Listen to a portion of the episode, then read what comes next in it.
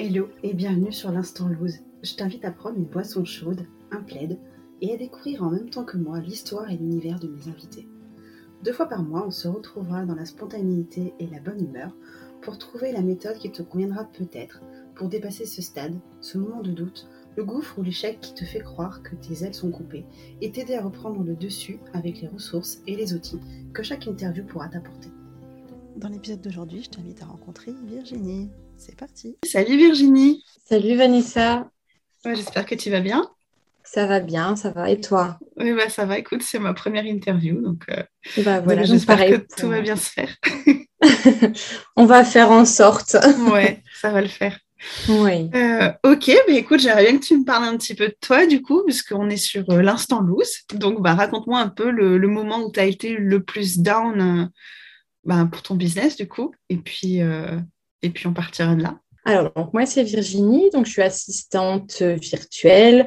J'ai commencé euh, en début d'année, donc euh, bah, ça a été euh, assez, on va dire, compliqué de me lancer. Enfin, je savais pas trop comment faire.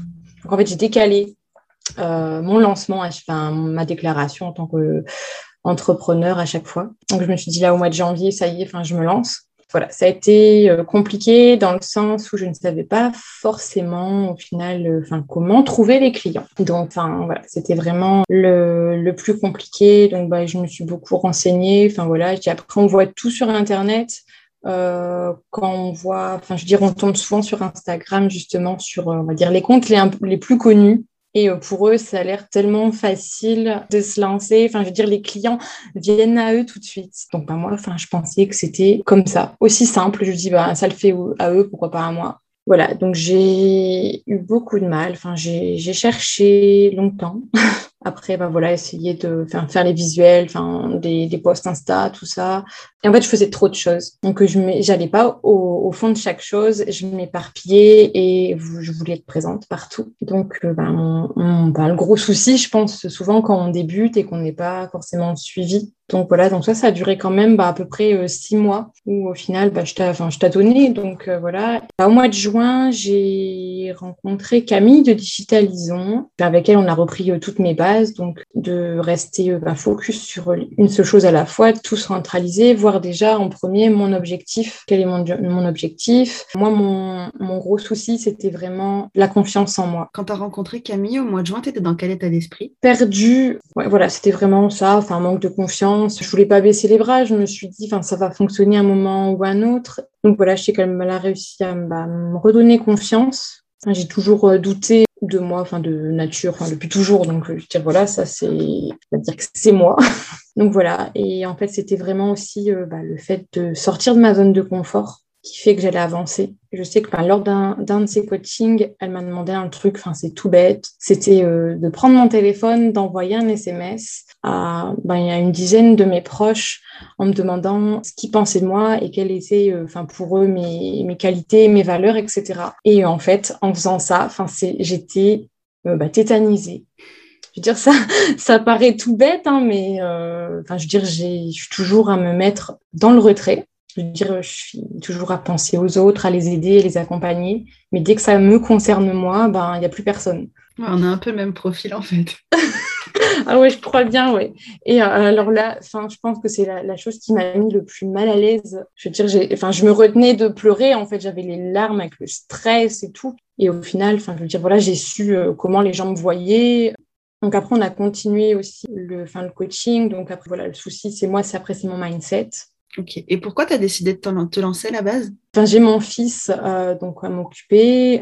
Donc il, a, il est autiste. Bah, pour être présente pour lui de toute façon. Je tire au début, je voulais retravailler, enfin, trouver une activité. Bon, bah, on, sait clairement, enfin, dans le salariat, c'est très compliqué. Déjà, on peut pas choisir ses horaires, enfin, je veux dire, ou avec un, un grand coup de chance. Et encore, j'ai démissionné plusieurs fois de CDI euh, parce que je me retrouvais pas en fait c'était pas pas fait pour moi à chaque fois donc euh, il y avait un malaise donc enfin voilà j'ai longtemps cherché un petit peu ce que je pouvais faire déjà euh, il y a 5 6 ans même plus encore cherchais à un emploi enfin en tant qu'indépendante en travaillant de la maison pour concilier aussi enfin un petit peu tout ma vie perso etc bah, je veux dire, ça, on n'en parlait pas tant que ça. Enfin, je veux dire, c'est vraiment maintenant, on en parle de plus en plus de tout ce qui est entrepreneuriat. C'était vraiment pour être disponible pour ma famille et bah, gagner ma vie aussi, parce que je ne me, vois, je me voyais pas rester à la maison bah, sans rien faire pendant qu'il y a l'école, en attendant enfin, l'emmener à ses rendez-vous, etc.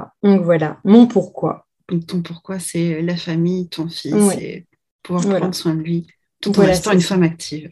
Oui, voilà, c'est ça. C'est enfin, vrai que ça a été euh, assez compliqué au début parce que j'ai également été suivie par la BGE. Quand on a revu tout mon projet, OK, ben, tu vas être assistante. Enfin, pour eux, c'était euh, assistante administrative, mais auprès des artisans je dirais, pour euh, eux, il n'y avait que les artisans qu'ils avaient besoin, donc euh, les maçons, les, enfin, les plombiers, etc. Enfin, voilà. Donc au final, euh, ben, bêtement, dans le lancement de mon projet, je me suis orientée vers ça. En fait, je me dis, bah, c'est pas moi. Enfin, je veux aider les gens, mais c'est pas, enfin, j'ai aucune connaissance dans ce domaine-là.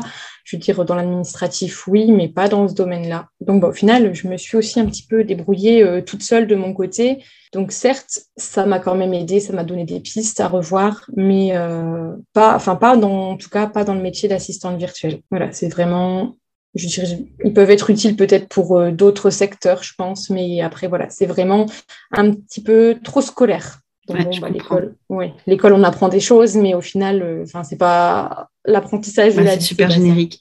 Voilà, c'est ça. Ok.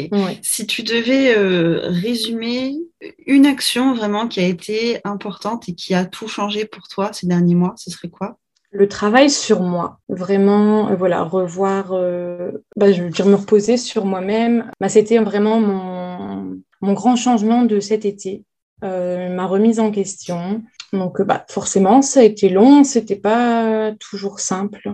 Je veux dire, enfin, chercher mon pourquoi, euh, enfin, je veux dire, j'étais voilà trop large et puis bah avoir plus confiance en moi. Enfin, ce qui est toujours actuellement mon objectif. Donc, bah, c'est euh, faire ça bah, progressivement en fait. Et voilà, c'était vraiment un gros travail sur moi. Et si tu dois trouver une chose qui a été la plus difficile à vivre? Bah, La sortie de ma zone de confort pour euh, aller vers les gens. Je veux dire, je sais que enfin, j'ai beaucoup de mal moins maintenant, mais j'ai toujours l'appréhension de, de, penser que les gens vont euh, ben, être négatifs ou penser euh, quelque chose de mal en fait de moi. Donc voilà, la peur de, de ce qu'on pense de moi. Je pense que c'est ce qui est le plus difficile. Si tu devais donner un conseil à, l'audience pour euh, un truc qu'il faudrait vraiment qu'il fasse, une ressource qui t'a beaucoup aidé? Un, conseil, donc bah, c'est vraiment bah, voir revoir constamment son mindset en fait. Donc euh, voilà, et euh, bah, moi, vraiment, ce qui m'a aidé, euh, bah, ça reste Camille en fait dans tous ses conseils. Enfin, elle est vraiment très tournée vers les autres. Enfin, je dirais, elle m'a fait ouvrir les yeux, faire de la gratitude aussi, et essayer de voir les choses de façon positive, même quand on, est euh, bah, au plus bas. Essayer de trouver le petit truc qui est positif dans ça et, en faire une force. Je suis vraiment contente d'en savoir un petit peu plus sur toi. Euh, ça met un peu aussi de, personnalité et de, pas de compassion, mais enfin si, on, comprend ta situation et, euh, on comprend pourquoi tu es arrivée là. Quoi. Merci. Ben, merci à toi. Merci pour cet échange, c'était super intéressant. Merci, ça fait plaisir. Voilà, c'était ma première interview. J'espère que ça t'a plu. Si c'est le cas, n'hésite pas à t'abonner et à laisser un commentaire si tu le peux. Je te remercie d'avoir écouté et je te retrouve au prochain épisode.